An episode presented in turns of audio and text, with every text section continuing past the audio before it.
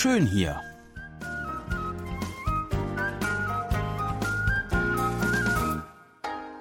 Ausflugstipps für Korea.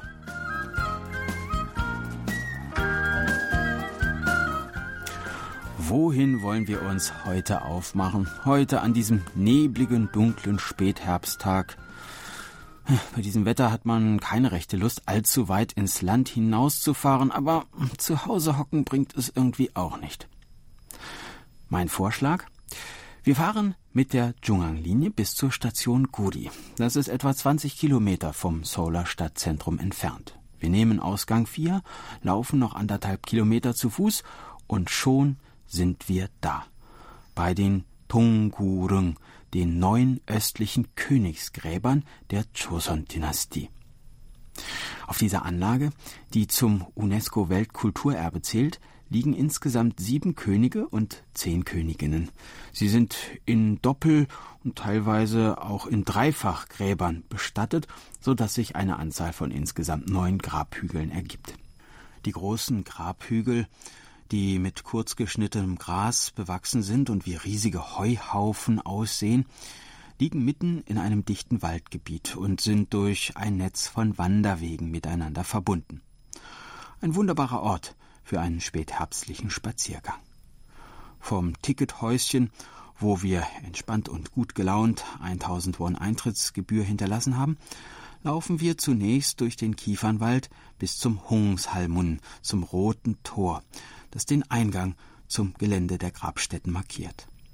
Auf der rechten Seite sehen wir schon die ersten beiden großen Grabhügel, nämlich Surung und Hjöljung. Im Surung liegen Prinz Munjo und seine Gemahlin. Munjo lebte von 1809 bis 1830 und war schon im Alter von elf Jahren mit der nur ein Jahr älteren Shinjong verheiratet worden. Sie wurde 60 Jahre älter als er. Munjos Vater, König Sunjo, liebte seinen Sohn so sehr, dass er ihn posthum zum König ernannte. Hier liegt also, und das ist das Besondere an diesem Grab, ein nachträglich intronisiertes Königspaar. Wir folgen nun weiter dem Hauptweg und erreichen im hinteren Bereich der Anlage das Konwollung, das bedeutendste Grab der gesamten Anlage.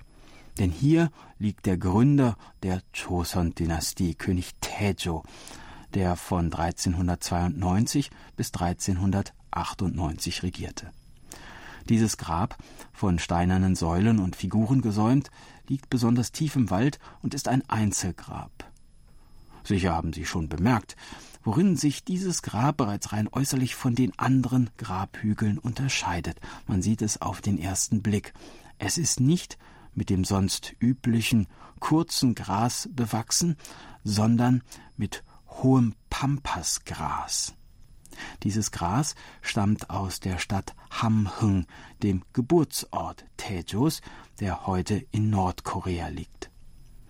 Der König hatte den ausdrücklichen Wunsch, dass das Gras auf seinem Grab nicht geschnitten werden solle. Und diesem Wunsch ist man, so heißt es zumindest offiziell, bis zum heutigen Tag nachgekommen. Ja, das Grab sieht dementsprechend tatsächlich ein wenig strubbelig aus, aber ob es wirklich 600 Jahre lang nicht geschnitten wurde, das frage ich mich dann doch. Es beginnt langsam zu dämmern. Während der Wintermonate wird die Grabanlage um 17.30 Uhr für Besucher geschlossen. Die altehrwürdigen Königinnen und Könige der Joseon-Zeit, die es so bereitwillig zulassen, dass wir hier ungeniert zwischen ihren Gräbern herumlaufen, haben schließlich vollstes Recht auf eine ungestörte Nachtruhe. Ja, das war unser Ausflugstipp für heute. In einer Woche starten wir die nächste Tour und würden uns freuen, wenn Sie auch dann wieder mitkommen. Tschüss und bis dann, sagt Jan Dirks.